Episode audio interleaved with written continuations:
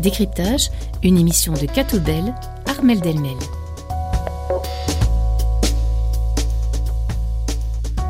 Bonjour à tous et à toutes, bienvenue dans ce nouveau décryptage.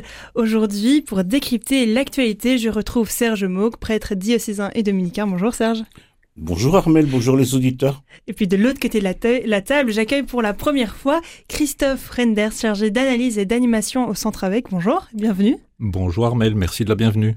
Alors, euh, deux sujets ont été choisis pour cette émission. Tout d'abord, le pacte migration de l'Union européenne dont nous n'avons pas eu le temps euh, de parler la semaine dernière. Et puis, en seconde partie d'émission, nous nous tournerons vers euh, les élus locaux qui ont le blues et qui font face à la crise de la citoyenneté et au déferlement de la violence.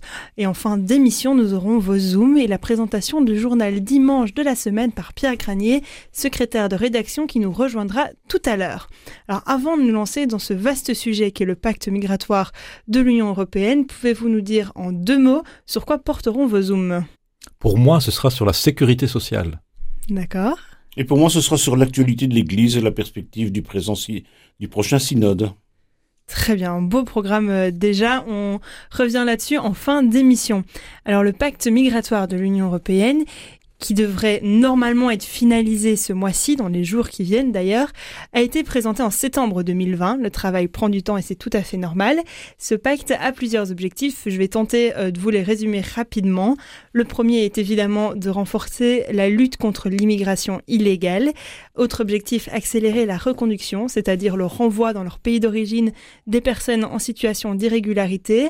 On retrouve aussi le renfort des filtrages à l'entrée de l'Union et enfin faire en sorte que les 27 soient plus solidaires entre eux en ce qui concerne l'accueil, alors l'immigration illégale, en quelques chiffres, ce sont plus de 2500 euh, morts en mer entre janvier et septembre 2023. J'ai pas dit que mes chiffres seraient euh, les chiffres les plus heureux, désolé. Euh, donc ça c'est un chiffre qui vient du Haut Commissariat des Nations Unies pour les réfugiés.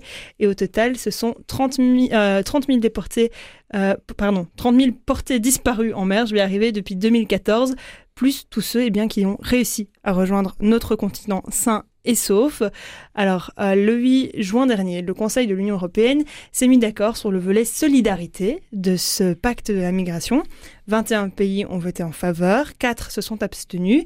La Hongrie et la Pologne ont voté contre. Voilà la question que je me pose en lisant ça. Est-ce que la Pologne, qui accueille depuis deux ans les réfugiés ukrainiens, n'est pas en train de se tirer une balle dans le pied en refusant le volet euh, sécurité, en tout cas au mois de juin? Euh, Sécurité, moi, solidarité. Volet solidarité Oui. Euh, oui, sauf que les, les réfugiés euh, ukrainiens, on pourrait dire, appartiennent à une autre classe de, de réfugiés, de demandeurs d'asile que les autres. D'ailleurs, ils ont un statut particulier. Tous ces réfugiés ukrainiens dans l'Union européenne ne passent pas par une procédure d'asile. Dès qu'ils peuvent prouver qu'ils sont ukrainiens, il y a un statut qui est un statut de protection temporaire qui leur accorde directement le droit de séjour dans l'Union européenne et donc en Pologne. Par ailleurs, il y a une forte euh, connexion dans les cultures ukrainiennes et, et polonaises. Par contre, la Pologne refuse la solidarité. Euh, et d'ailleurs, c'est un, un, des problèmes à, propos de ce pacte, c'est qu'on dit qu'il va y avoir une solidarité entre les États, mais déjà tous les États ne sont pas d'accord. Déjà auparavant, le mécanisme de solidarité, pour le dire en deux mots, c'est de pouvoir soulager les pays qui reçoivent euh, le plus grand nombre de demandeurs d'asile. La Grèce et l'Italie. La Grèce, l'Italie, c'est surtout les pays du sud de l'Europe, les pays méditerranéens, pour relocaliser des demandeurs d'asile euh, vers d'autres pays. Et il y avait déjà eu des, des mécanismes ou des accords politiques qui s'étaient faits au niveau de l'Union européenne pour faire un mécanisme volontaire. Et la Pologne et la Hongrie avaient dit non, on ne va pas y participer à ce mécanisme volontaire. Aujourd'hui, il y a un pacte qui va comporter des obligations légales et réglementaires. Mais si la Pologne et la Hongrie n'ont pas dit oui à ce pacte, on se demande comment est-ce qu'on va le mettre en place et quelles vont être les sanctions si la Pologne et, la Hongrie continuent de refuser ces mécanismes de solidarité. Serge, c'est possible d'être solidaire s'il y en a qui refusent? Il est impossible de répondre euh, simplement à une question si difficile. La question des migrations touche les opinions publiques de manière euh, extrêmement forte. Il suffit de lire euh, les sondages. les populations ont une méfiance vis-à-vis des, des migrations de masse. Et nous entrons dans une euh, période euh, électorale au niveau européen et nous sentons très bien que la citoyenneté est très ébranlée. et que devant une société qui devient chaque jour plus plus complexe et qui s'accélère, euh, il y a des masses importantes de population parmi les plus les plus fragiles qui sont qui sont en en difficulté, qui sont en opposition par rapport à à, ce qu'ils ressentent comme euh, comme une menace et il faut gérer leur leur peur. Donc je crois que dans cette j'ai lu le le rapport du centre avec et j'ai trouvé ça tout à fait intéressant. Euh, mais nous sommes sur une ligne, euh, une sorte de ligne de crête évidemment entre d'un côté euh, la générosité qui nous est demandée euh, dans l'accueil etc. et en même temps dans la recherche d'un équilibre dans nos dans nos sociétés pour éviter des, des clashs et pour éviter que finalement euh, on ait une montée, par exemple, de l'extrême droite dans tellement de pays européens que, que l'Europe va devenir difficilement gouvernable et, et aussi à l'intérieur des États. Donc je crois que c'est assez important de d'avoir cette réflexion de haut niveau, au niveau de, euh, et on parle ici des institutions européennes, même si euh, on sent bien que la solidarité euh, sera toujours de façade et dans une Europe euh, qui, qui comporte 27 pays, il y aura toujours des appréciations, il y aura toujours des, des sous-cultures euh, différentes. Mm -hmm. Mais en même temps, euh, on sent bien que c'est qu'on ne gouverne pas par décret en matière d'immigration et que et qu'en définitive l'acceptation se fait euh, lentement euh, à partir du terrain. Et donc euh, c'est important ce qu'un certain nombre de, de, de, de mouvements associatifs euh, font. Et je crois que l'intégration, elle se passe euh, dans les écoles, elle se passe dans les villages, elle se passe dans les quartiers, elle se passe même dans les paroisses. Parce que tout, tout, quand on connaît les, les personnes qui sont concernées, la relation change. Euh, quand c'est une masse qu'on ne connaît pas, euh, il y a une peur euh, à devoir gérer. Oui, mais je pense pas qu'on parle beaucoup de masse. Enfin, en tout cas, quand on regarde pas pour aussi. Le moment pas pour le moment et euh, en même temps euh, voilà quand on compare avec d'autres pays qui reçoivent des masses de réfugiés par exemple la Turquie qui reçoit 4 millions de réfugiés ou 5 millions de, de, de réfugiés syriens euh, voilà on, on accueille un nombre important mais il ne faut pas penser que nous sommes euh, les pays qui recevons le plus de migrants sur notre territoire et par ailleurs je pense que la ce qui a manqué, à mon avis, dans la classe politique, c'est de pouvoir faire comprendre que euh, la migration peut être une chance pour nos sociétés. Oui. Euh, qu'il n'y a pas eu cet effort pédagogique du monde politique par rapport euh, à l'opportunité que représente l'immigration. Ça demande un investissement. Ce n'est pas pour dire il suffit d'accueillir, ouvrir les portes, ouvrir les, les frontières et laisser, laisser les, les gens venir. Ça demande tout un effort d'intégration à la fois des personnes qui arrivent de faire l'effort de, de, de, de s'insérer dans la société, mais aussi à la société de faire l'effort de les accueillir. Et ça peut vraiment avoir une fécondité euh, à de multiples niveaux euh, pour, pour, pour, pour les sociétés d'accueil. Voilà, mmh. moi ça me semble aussi très important de souligner ça. La Belgique, elle a déjà été condamnée à plusieurs reprises parce qu'on n'a pas assez de places d'accueil dans le pays. On a des migrants qui dorment dans les rues, notamment à Bruxelles, et qui se font déloger euh, des endroits où ils dorment. Euh, donc la Belgique a des astreintes à payer et elle ne sait pas les payer, ou en tout cas elle ne peut pas là tout de suite le faire parce que le budget euh, est nécessaire pour l'accueil. Euh, est-ce que aujourd'hui, même si on n'est pas les pays qui accueillent le plus de migrants, est-ce qu'on peut encore se permettre d'accueillir des migrants supplémentaires ou de mettre de l'argent pour aider d'autres pays comme c'est prévu dans le volet euh, solidarité euh, quand ben, les investissements ne sont pas euh, fait ou visiblement faisable chez nous aujourd'hui Je pense que la crise de l'accueil qu'on vit aujourd'hui, il y a d'ailleurs deux autres analyses qui ont été publiées par le Centre avec au mois de décembre mm -hmm. sur, sur ce sujet de la crise de l'accueil. La crise de l'accueil, elle n'est pas simplement le fait qu'on manque d'argent. Euh, C'est plutôt le fait que il n'y a pas la volonté non plus de pouvoir euh, répondre aux obligations légales euh, que, que, que la loi impose aux, aux autorités belges. Il y a la difficulté d'ouvrir des places d'accueil dans les communes, et ça, ça rejoindra peut-être le second euh, le second sujet de cette émission, euh, parce que parfois les autorités sont en conflictualité les unes avec les autres, le niveau fédéral avec le niveau communal, et qu'il y a des, des, difficultés. Il y a une difficulté aussi de trouver l'encadrement, l'accompagnement euh, de, de, des demandeurs d'asile. Une place d'accueil, c'est pas simplement un lit et une assiette, c'est aussi euh, bah, tout un accompagnement social. Et aujourd'hui, les métiers de l'accompagnement social sont en crise, des métiers qui deviennent en pénurie.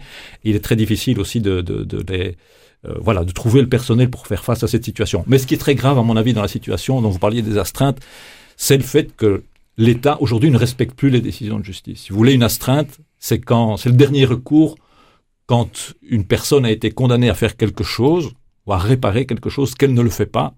Ben, on, va devant euh, le juge des saisies pour demander euh, une astreinte pour qu'il y ait quelque chose qui, puisse se faire, pour débloquer la situation, pour, pour, pour montrer que tous les moyens doivent être activés. Or, aujourd'hui, le gouvernement fédéral se refuse à certaines solutions, d'activer certaines solutions qui sont sur la table.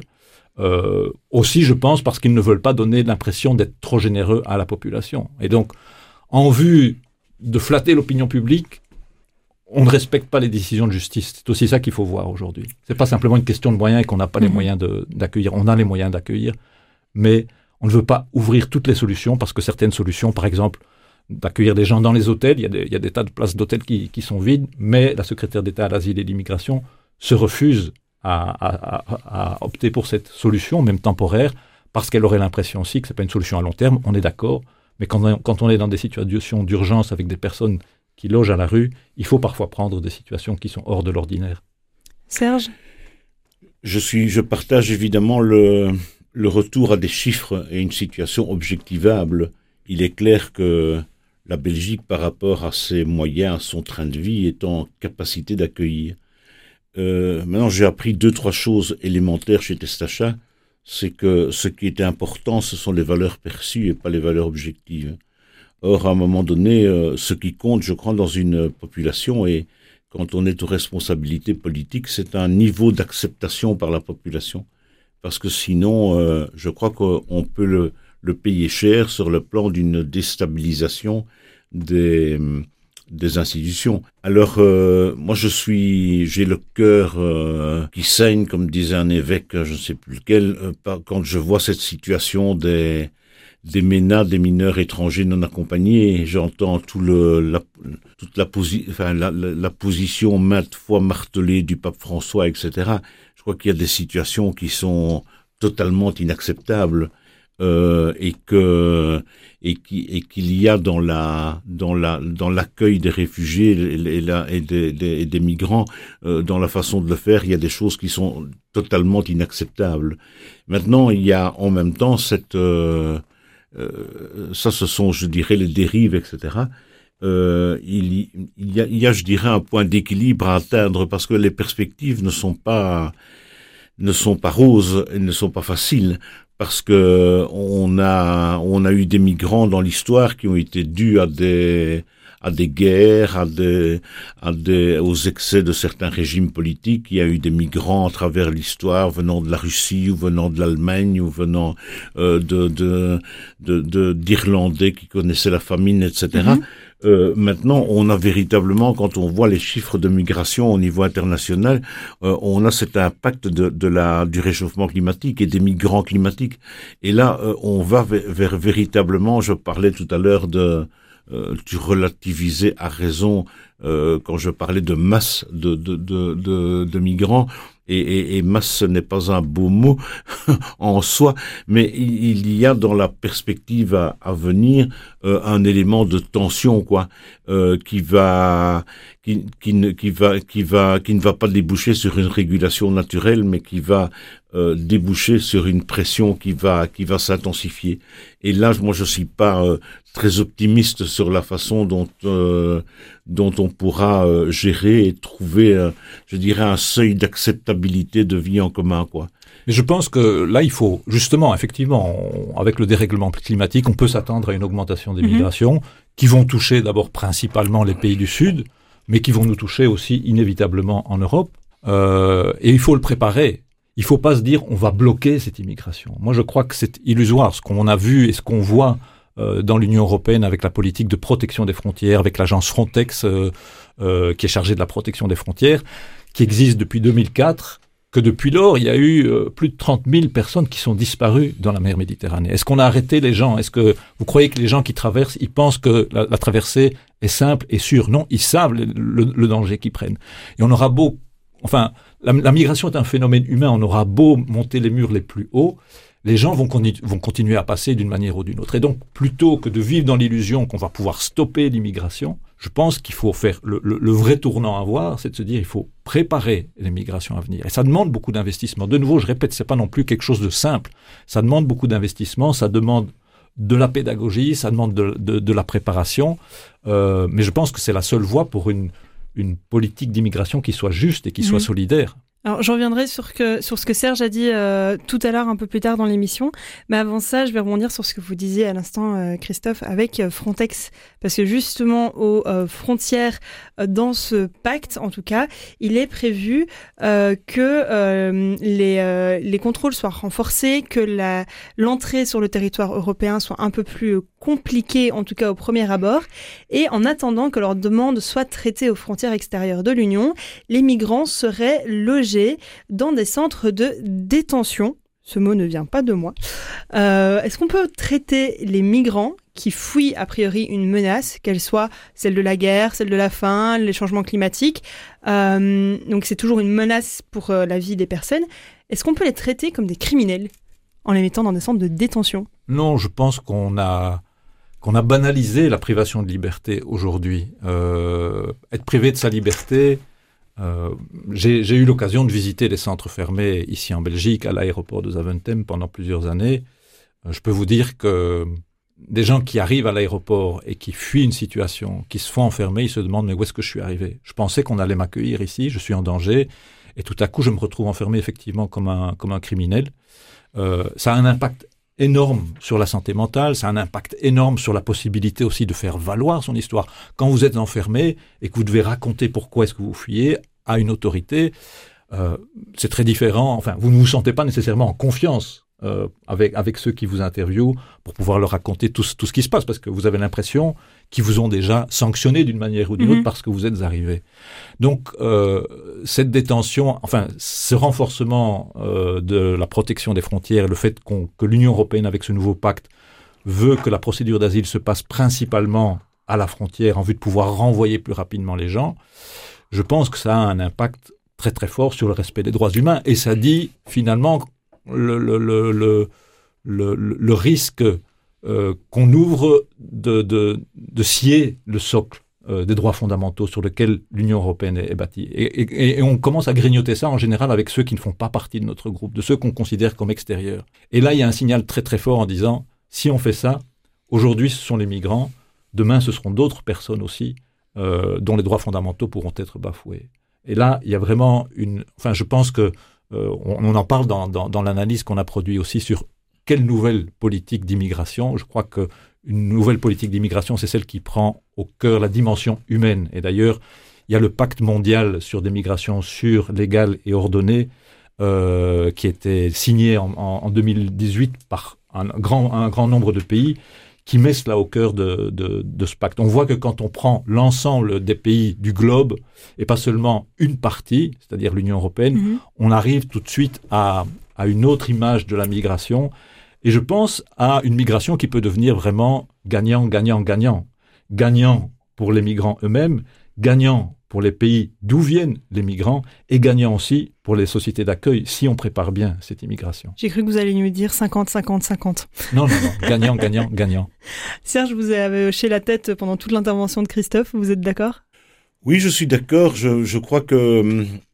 Et, et, d'autre part, je continue euh, sur le mode du paradoxe. Aujourd'hui, on va voter la réforme du code, du code pénal et on proclame que la prison euh, ne sera plus... Euh, une sanction euh, généralisée comme elle l'était naguère. Et en même temps, dans d'autres textes, euh, et dans le même pays, et dans le et, et quand on, il est question des migrants, on, on, bafoue un certain nombre de droits fondamentaux. Euh, c'est un ancien magistrat de la Cour de cassation qui avait parlé euh, concernant la responsabilité du, du SPF Justice d'un État voyou qui, mmh. qui ne qui ne remplissait pas ses, ses obligations. Donc euh, nous sommes euh, nous sommes véritablement euh, traversés par un, on le verra dans dans d'autres sujets aujourd'hui, par un paradoxe en même temps d'une société qui évolue, d'une société qui se veut euh, extrêmement développée, euh, respectueuse, etc., euh, moderne, contemporaine et tout ce qu'on veut, et en même temps avec des avec des vents contraires qui circulent à l'intérieur de de, de, de, la même société. si on, on, le retrouvera inévitablement dans le point suivant quand on quand on verra la façon dont on, une politique commune peut évoluer, peut se civiliser euh, toujours davantage et en même temps de devoir, euh, de devoir euh, traiter des, des tensions qui sont qui ne, qui ne, semblent plus être de notre temps, quoi, et une sauvagerie au quotidien. Alors rapidement, en deux minutes avant de faire une première pause dans cette émission, j'aimerais revenir donc sur ce que Serge disait tout à l'heure, en vous posant la question de si la situation était inversée. Si nous étions euh, les migrants, si c'est l'Union qui était en crise à cause d'une guerre, euh, que nos ressources venaient à manquer ou que les éléments naturels nous poussaient à quitter euh, notre pays, est-ce que on aimerait faire face à ce genre de pacte? Je pense notamment à Donald Trump qui a clairement encouragé Vladimir Poutine à attaquer les pays qui ne payent pas assez dans l'OTAN. Donc ça concerne entre autres la Belgique. Est-ce que nous on aimerait faire face à ce pacte? Ou est-ce que nos politiques aimeraient, à votre avis?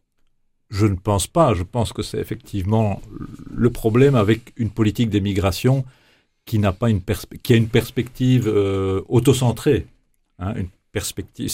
Je pense que la migration étant un phénomène international, cette dimension internationale, elle doit être prise en compte aussi si on veut éviter des tragédies dans la migration et si on veut surtout se dire l'émigration, c'est une histoire compliquée, il y a des risques, mais il y a aussi des potentialités.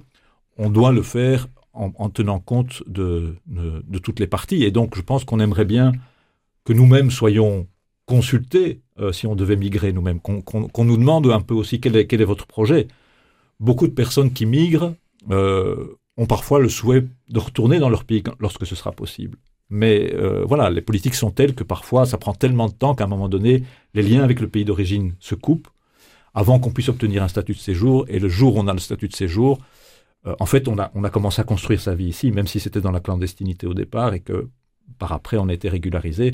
Et le retour dans le pays ne se fait plus. Or, je pense que s'il y avait des politiques qui étaient plus souples, plus attentives aussi aux projets migratoires des uns et des autres, il pourrait y avoir des choses qui pourraient être profitables aussi au pays d'origine. Par exemple, les gens viennent, ils apprennent un métier, enfin ils apprennent un métier où ils se forment ici d'une manière ou d'une autre, et ils peuvent repartir par après dans leur pays d'origine avec tout un bagage qu'ils peuvent partager, etc. Euh, voilà, il y aurait des choses nouvelles à inventer, je pense, dans ce domaine-là. Serge, rapidement. Oui, vraiment très rapidement, mais je crois que quand on en fait, il y a des expériences qui sont faites. Il y a, d'abord des choses historiques qui sont dans les mémoires. Il y a des Belges qui ont évacué pendant les, les guerres, etc., et qui ont été accueillis de manière extrêmement différenciée. Euh, d'ailleurs, certains en souffrant et d'autres pas.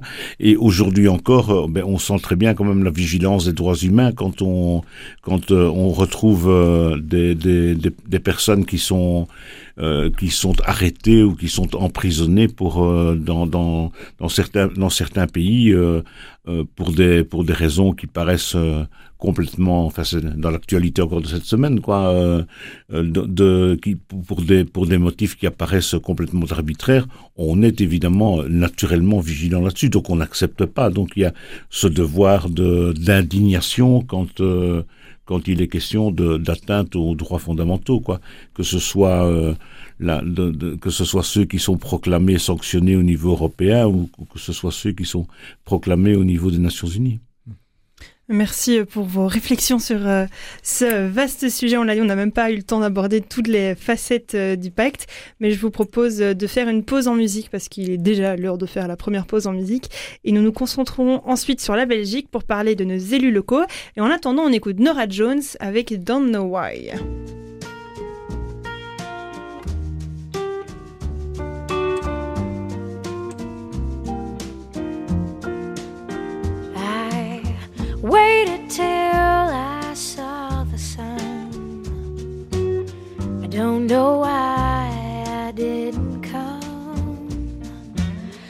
left you by the house of fun. I don't know why I didn't come. I don't know why I didn't come. When I saw the break of day, I wish that I.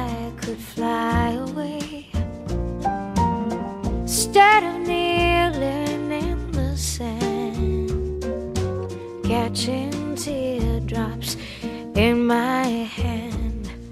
My heart is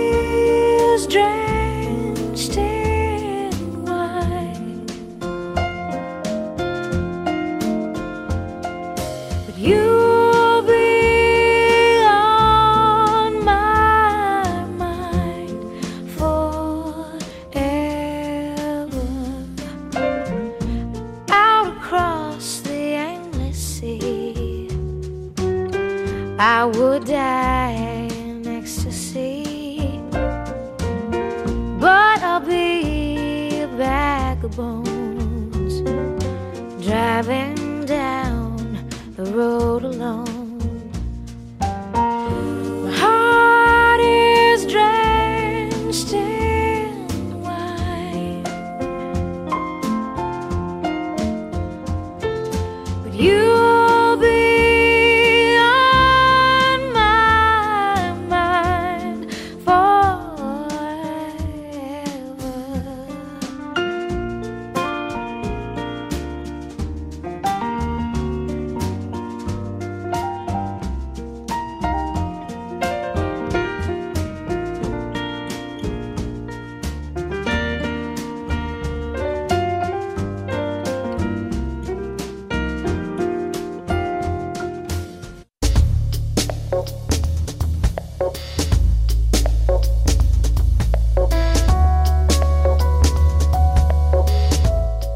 Décryptage, une émission de Cato Bell, Armel Delmel. Et nous sommes de retour dans Décryptage, votre émission Catobel sur RCF. Aujourd'hui avec moi en studio, Christophe Renders et Serge Mock.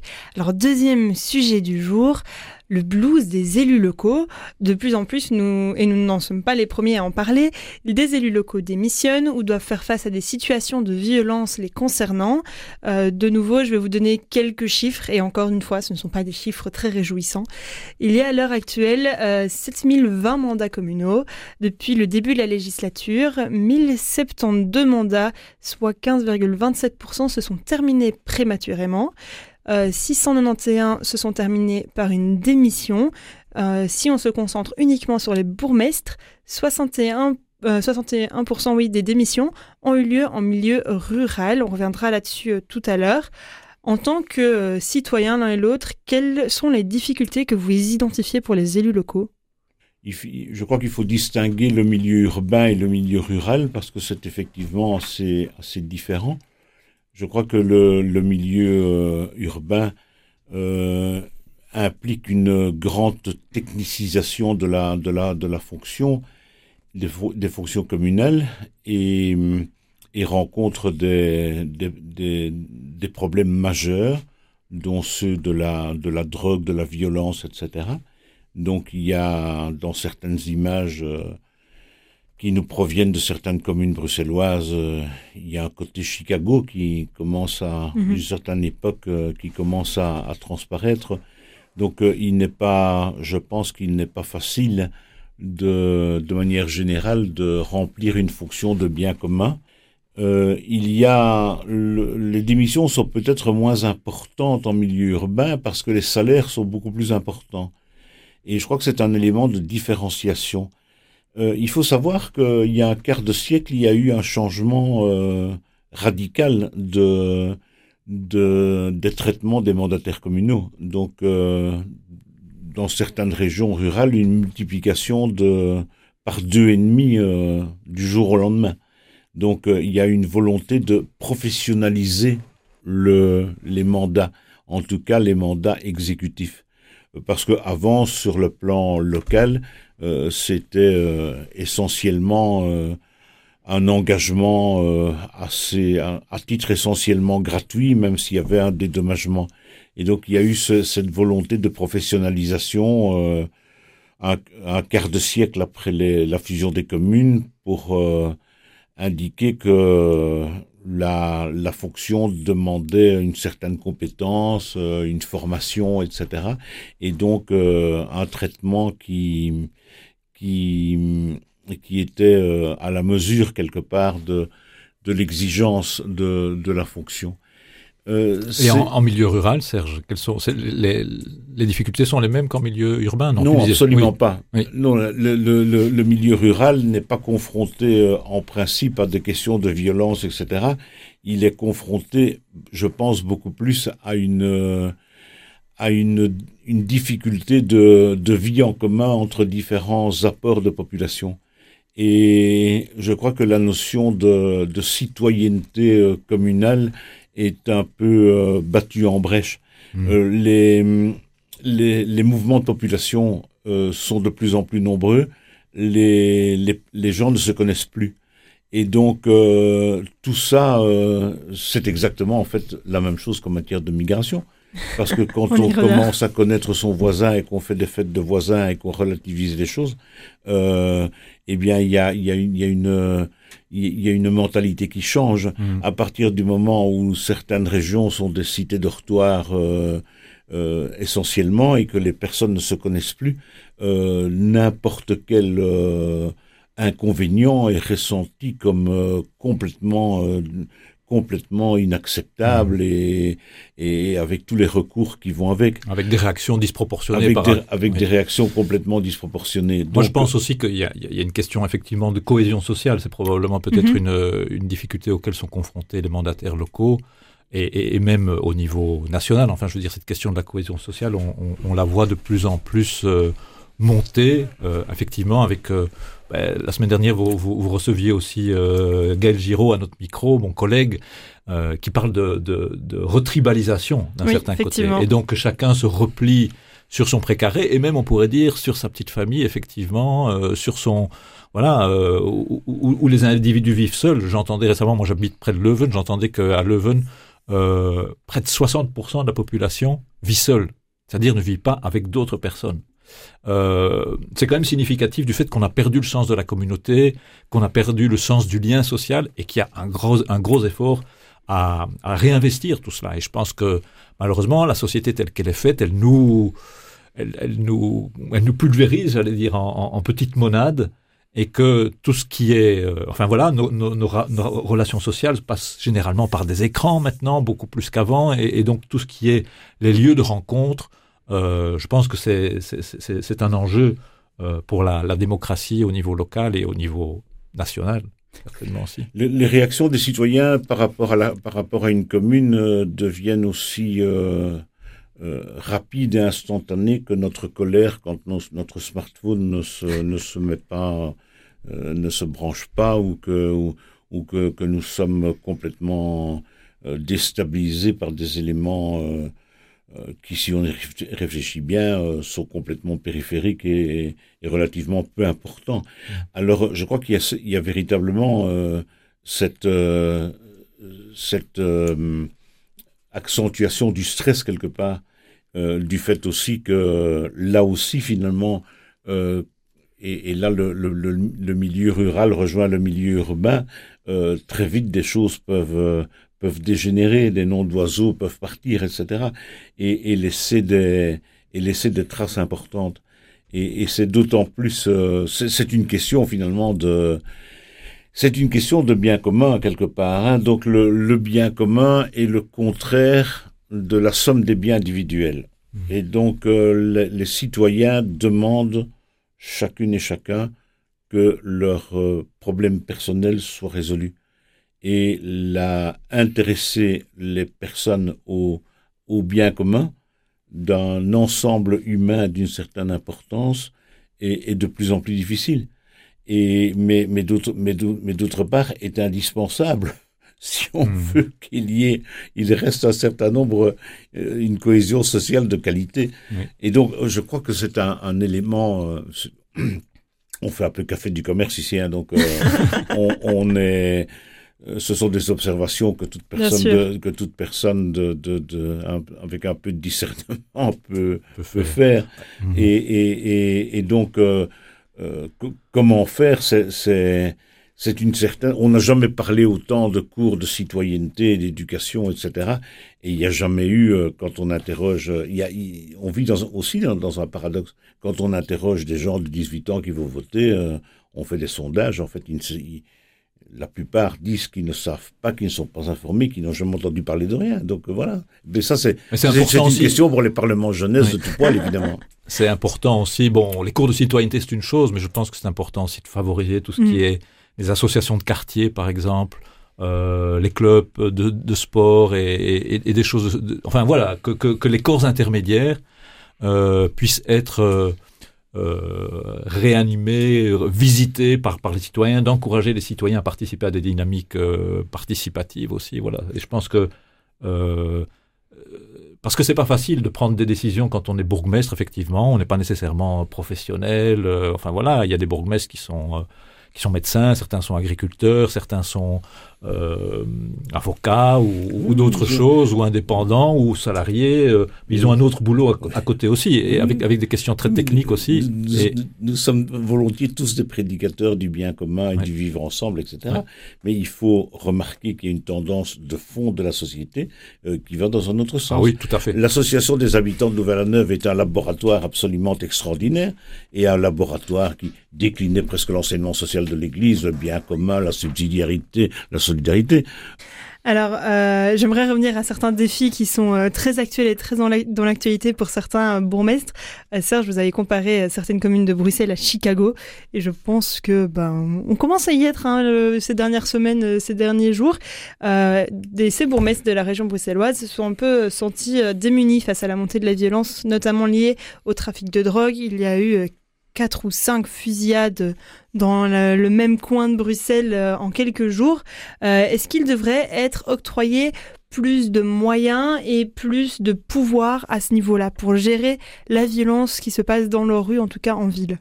Je je je crois pas que c'est une il y a certainement une question de moyens, une certaine euh, et une et il y a des questions de pouvoir et de coordination entre les différents les différents niveaux de pouvoir. Mais il faut surtout travailler sur les causes euh, dans ce domaine comme dans comme dans celui des migrations. Euh, S'il est, j'ai pas mal de liens avec le milieu libanais, euh, qui était naguère la Suisse euh, du, du Proche-Orient. Les Libanais viennent parce que leur euh, le- leur pays le, le- migrent parce que leur pays ne fonctionne plus. Et donc, euh, je crois aussi qu'il y a dans un certain nombre de quartiers de, de Bruxelles des choses qui ne, des poches qui ne fonctionnent plus, euh, qui sont complètement euh, coupées de la de la société, avec euh, des personnes qui n'ont plus grand chose à perdre. Et donc, je crois qu'il faut repartir de là, parce que comme Christophe disait tout à l'heure, qu'on ne pouvait pas arrêter la migration, même les gens qui prenaient des risques en, en se faisant potentiellement, se laissant noyer dans la Méditerranée. Mais je crois que par rapport à un certain nombre d'éléments de violence, ce n'est pas le fait de mettre 20% de policiers en plus et, et, et 40% de budget de fonctionnement euh, dans la zone de police concernée en plus qui va tout solutionner non plus. Mais peut-être que ça permettra d'avoir une équipe d'intervention un peu plus solide en cas de, problème. Mais enfin, je crois qu'il faut aussi euh, travailler sur les causes de, de, de, des maladies de notre société quelque part. Oui, c'est sûr. Je pense que c'est aussi une approche plus systémique qui serait intéressante à avoir. Parce que souvent, quand il y a un problème qui surgit, on regarde juste le symptôme et on n'arrive pas à voir quels sont les liens. Et je pense que le monde est devenu tellement complexe aujourd'hui qu'il n'y a pas, enfin voilà, il y a toutes sortes, il y a des boucles de rétroaction, on pourrait dire, dans, si on agit ici, euh, ça va, ça va provoquer cela. Enfin, je veux dire, la crise de l'accueil aujourd'hui fait qu'il y a des gens qui sont, qui dorment dans la rue. Le fait qu'il y a des gens qui dorment dans la rue, si quelqu'un leur propose de gagner de l'argent facilement, ben, quand on crève de faim, quand on crève de froid, c'est peut-être des choses qui, dans lesquelles on rentre dedans. Et donc, on crée une population qui est susceptible de, d'entrer dans ce genre de, de, de situation, non pas par vice, mais on pourrait dire par, par nécessité. Et, et ça, parfois, on, on, on sépare les politiques les unes des autres et on ne voit pas qu'il y a des liens. Et surtout, ce que je trouve regrettable, c'est que quand des choses comme cela surviennent, on voit des, bisbrouilles, des, bisbilles on se renvoie la balle du niveau fédéral, euh, de, la ministre des Affaires intérieures vers les bourgmestres, vers euh, le ministre-président de, la région bruxelloise. Euh, alors, on peut se réunir autour d'une table et être clair et se dire ta responsabilité, c'est ça, mais sur la place publique, Je pense que ça, c'est tout à fait déplorable lorsqu'on a une situation de ce type-là, d'aller, euh, enfin, pour des raisons de dire c'est pas moi, c'est l'autre. euh, enfin voilà, je crois que ça n'aide pas non plus. Je, pense que et, et pour beaucoup d'autres choses, hein, comme je le disais tout à l'heure dans, dans, dans, par rapport à la crise de l'accueil, pendant tout un temps, on a favorisé euh, l'accueil à petite échelle par les CPS dans les communes. Et puis, euh, tout à coup, le ministre euh, qui en charge de la migration a dit on va arrêter avec ce modèle. Moi, ça ne m'intéresse pas d'avoir des, migrants, des demandeurs d'asile qui sont répartis partout. Je ferme toutes les, enfin, je diminue les budgets pour cela. Et donc, il y a beaucoup de places qui ont été fermées. Et maintenant, on revient, c'est la crise de l'accueil, et on revient et on demande aux communes de rouvrir des places de nouveau. Et les communes nous disent oui, mais c'est pour combien de temps? C'est pour six mois, c'est pour un an, c'est pour cinq ans? Il faudrait que vous soyez cohérent aussi dans votre, dans votre politique. Et le problème qu'on est avec des politiques à court terme, des politiques qui n'ont pas de, de vision, des politiques dans lesquelles, euh, effectivement, le nombre de demandeurs d'asile, par exemple, il fluctue dans notre, dans notre pays.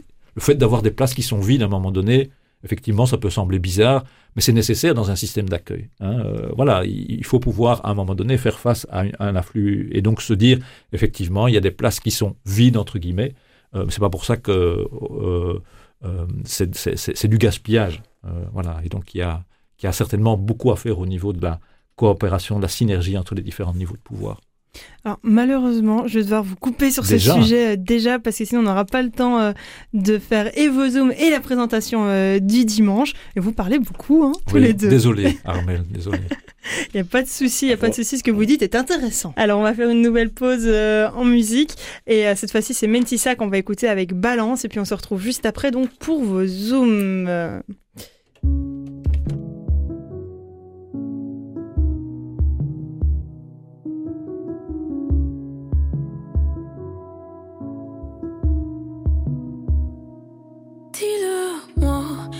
Cette fois de kilos en trop Balance-moi ce que je sais déjà au fond de ma peau.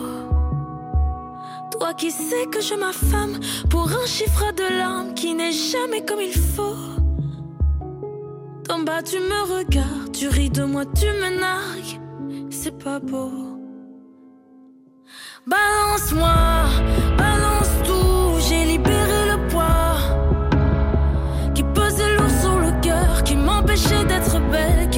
qui m'empêchait d'être moi. Balance-moi, balance tout, j'ai libéré le poids qui m'empêchait d'être belle, qui m'empêchait d'être moi. J'ai maigri, j'ai dit oui ça va, mais ça allait toujours pas. Drôle de vie, on n'est jamais assez, assez bien avec soi. Qui es là, qui me parle, qui me juge coupable, qui m'en met plein le dos.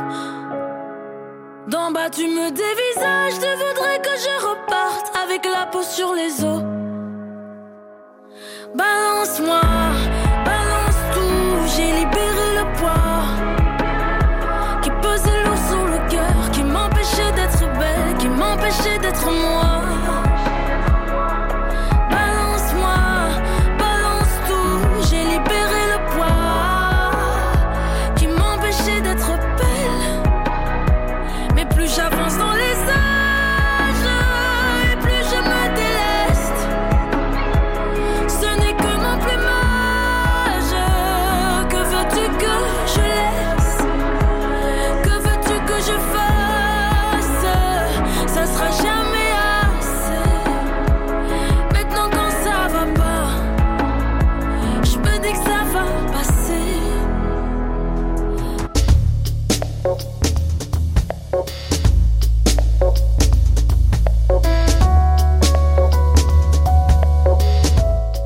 Décryptage, une émission de Catobel, Armel Delmel.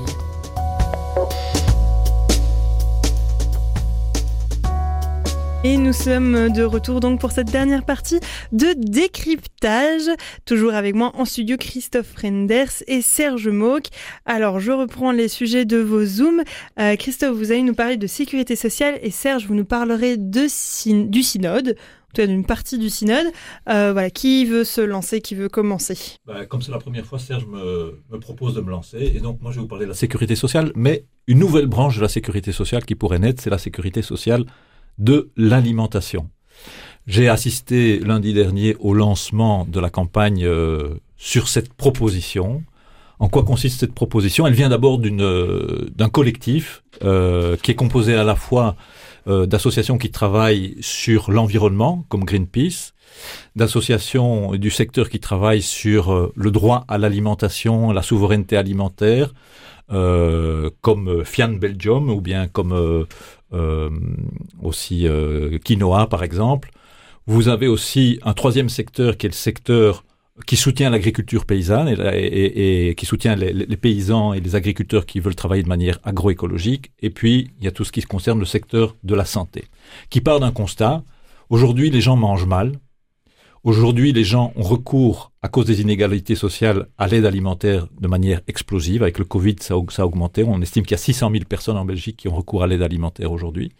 Aujourd'hui, les agriculteurs sont très mal payés. Et aujourd'hui, l'agriculture détruit l'environnement plutôt qu'elle ne le préserve. Et donc, l'idée de la sécurité sociale de, l'alimentation, c'est d'avoir une sécurité sociale universelle, donc ce qui serait offerte à tout le monde. Il y aurait d'abord un prélèvement euh, en fonction des moyens de chacun. L'universalité, c'est-à-dire que chacun va recevoir quelque chose euh, qui serait à terme, à terme, hein, euh, 150 euros que chacun recevrait pour pouvoir acheter des produits qui sont pas n'importe quel produit, des produits alimentaires d'abord, et qui sont conventionnés selon certains critères, des critères de circuit court par exemple, des, critères d'un prix juste pour les, agriculteurs, des critères qui ont été produits dans le respect de l'environnement. Et euh, le, troisième pilier sur lequel repose cette sécurité sociale de l'alimentation, c'est ce qu'on appelle la démocratie alimentaire. Ce serait que sur un territoire, par exemple une province, ou bien ça pourrait être la région wallonne, euh, la population puisse euh, être consultée sur les produits qui doivent être conventionnés, c'est-à-dire les produits et les critères qui vont pouvoir permettre euh, de conventionner certains produits, hein, comme quand vous allez acheter un médicament, tous les médicaments ne vous sont pas remboursés, mais là, il y aurait certains produits euh, que vous pourriez acheter et qui sont euh, des produits conventionnés selon ces critères environnementaux, du juste prix, de, du respect de l'environnement et que ce soit une, une, une, une, alimentation de qualité. Et donc je trouve cette approche vraiment intéressante parce que, comme je le disais tout à l'heure, c'est une approche systémique. De nouveau, ce sont des associations qui voient qu'il y a des problèmes chacun dans leur secteur, mais qui se mettent ensemble pour se dire qu'est-ce qu'on peut faire et pour que ce soit gagnant pour tout le monde. hein, parce que, par exemple, la malbouffe, ça produit... euh, enfin, on estime que ça coûte à la sécurité sociale aujourd'hui 4,5 milliards euh, d'euros par an. hein, euh, Ce qui n'est pas rien. Voilà. Et donc, ça vaut la peine d'investir, de chercher d'autres pistes. Et voilà, je, je vous invite à aller consulter le site du Créasa, et qui vient de lancer aussi son site de campagne. C'est c'est très intéressant et c'est un projet, je trouve, qui mérite d'être mis en lumière. Coup de cœur. Merci beaucoup Christophe pour ce premier euh, Zoom. Il y en aura d'autres hein, qui, euh, qui suivront dans vos prochaines interventions. Serge, vous allez donc nous parler du synode.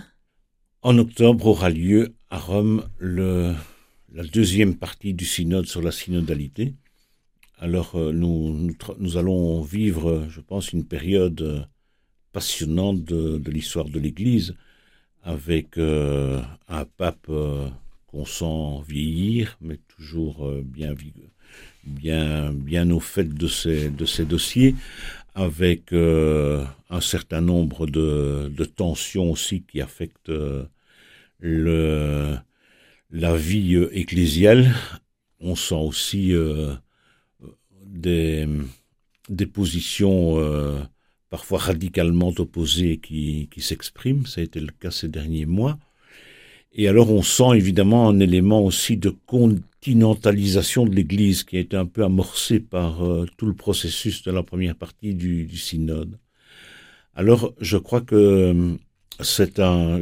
Nous avons vu aussi tout doucement dans certaines parties du monde des épiscopats ou des églises locales qui prennent position, etc. Ce qui est très bien. Et il ne faudrait pas que le. Il y a évidemment des éléments euh, spectaculaires qui qui intéressent naturellement les, beaucoup de gens. Euh, L'ordination des femmes, euh, la question de, de, de l'accès de, de la prêtrise aux hommes mariés, etc. Et je trouve bien que certaines églises locales prennent position. D'autre part, il, y a, il ne faudrait pas que ces dossiers un peu emblématiques soient des, soient des arbres qui cachent la forêt. Parce que je crois qu'il y a pour le moment dans l'Église d'Occident et dans l'Église de notre pays euh, un certain nombre de choses qui, quelles qu'en soient, quelles que soient les décisions du synode les orientations qui sont données et qui vont prendre du temps. Donc ce- la sécurité sociale alimentaire, euh, c'est une très belle idée prophétique, mais elle prendra du temps pour se réaliser. Oui. Et les, les, les réformes, évidemment, de, de cette vieille dame, comme disait quelqu'un, que l'Église, prendront aussi du temps. Alors, je crois qu'il reste euh, une question de, au-delà de, de symbolique et des ministères ordonnés, etc. Euh, je crois que nous, il y a véritablement un devoir de modernisation de la culture et des pratiques de l'Église, qui sont toujours en décalage, je pense, euh, significatif par rapport à l'évolution de la de la société civile euh, avec euh, tout un poids qui est hérité du passé euh, toute une série de de mécanismes qui ne conduisent pas forcément à la à la transparence à l'ouverture à la clarté et donc euh, je crois qu'il y a véritablement euh, à côté des des questions euh, sensibles que, que, que et des drames que l'Église a vécu, il y a aussi toute la question de l'exercice du pouvoir, de la question des finances, etc. Euh, nous devons, il est important que l'Église avance sur ces questions, euh, je dirais, euh, culturelles et de pratique aussi. Merci Serge pour euh, vos réflexions donc sur ce synode, la deuxième partie du synode qui arrive au mois d'octobre cette année. Alors euh, il est déjà temps pour nous d'accueillir Pierre Granier, euh, secrétaire de rédaction chez Catebel pour la présentation du dimanche de la semaine. Bonjour Pierre, dites-nous que pourront lire nos auditeurs dans le dimanche de la semaine? Bonjour Armel et bonjour à tous. Si l'actualité a remis sous les feux des projecteurs les cas d'abus sexuels dans l'Église, il existe aussi un autre fléau pour cette Église et sur lequel le journal Dimanche s'est penché cette semaine. Il s'agit d'autres types d'abus spirituels, psychologiques, de pouvoir et qui causent aussi de grandes souffrances avec des troubles psychiques tels que dépression, dépersonnalisation pouvant parfois déboucher sur des suicides. Des communautés dites nouvelles ont été soupçonnées ou convaincues de telles dérives, de telles dérives sectaires plus ou moins graves. Dimanche en pointe en particulier trois, les Focolari, la communauté des béatitudes et la communauté du, du verbe de vie. Pardon. Si les deux premières ont su surmonter leur crise et se réformer, la dernière a dû être dissoute. Comment comprendre le phénomène des abus d'autorité dans ces communautés nouvelles? Monseigneur Touvet, qui a justement accompagné le processus de dissolution de la communauté du Verbe de vie, livre son analyse. Il explique notamment qu'à la source de ces dérives, il y a souvent une confusion très grave entre ce qu'on appelle le fort externe et le fort interne. Ces propos ont été recueillis par Christophe Herings, qui signe aussi ce dossier à retrouver en pages 8 et 9. Pour le grand entretien de cette semaine, Vincent Delcor a rencontré Joseph Apsi, qui est le patriarche des catholiques grecs melkites, soit la principale église catholique d'Orient. Le patriarche était récemment de passage en Belgique dans le cadre du 300e anniversaire du rétablissement de l'unité entre l'église d'Antioche et l'église de Rome. Sa première mission consiste à cultiver l'unité entre les fidèles, estimés à entre 1 et 2 millions, fidèles dispersés dans le monde entier. Il tient aussi à assurer une présence chrétienne au Proche-Orient et pense que les chrétiens d'Orient peuvent offrir leur foi à un Occident devenu incroyant. Interview à lire en pages 2 et 3. On poursuit avec le Rwanda qui s'apprête à commémorer les 30 ans du génocide. Aujourd'hui, les zones d'ombre demeurent étonnamment nombreuses. Quelle est la responsabilité des puissances occidentales dans le déroulement de ce massacre? Les militaires présents sur place auraient-ils dit, auraient-ils dû désobéir aux ordres? Rester sur place pour protéger les populations? Bref, l'impression domine que ce drame aurait pu être évité et que les Belges ne sont pas exempts de tout reproche. Une analyse à lire en page 4. Pour finir, en retour en Belgique, à Moucron plus précisément, pour un reportage à l'école Saint-Dominique Savio. Dans cet établissement catholique fondé et dirigé par Marie-Dominique Hilwart, une septantaine de jeunes élèves bénéficient d'un soutien scolaire et d'une formation adaptée à leur parcours souvent difficile. Une école assimilée à de l'enseignement à domicile dans laquelle la rigueur de l'accompagnement éducatif s'accompagne du souci permanent de transmettre des valeurs chrétiennes de partage et d'entraide, mais une école aujourd'hui menacée de fermeture suite à la décision de la ville de Moucron d'arrêter le paiement des trois équivalents temps plein. Un article de Philippe de Gouy à lire en page 5. Voilà pour cette semaine. Merci Pierre, merci euh, Christophe, merci euh, Serge d'être venu aujourd'hui Merci Armel. Merci Armel. et euh, à bientôt. Oui. Merci aux auditeurs.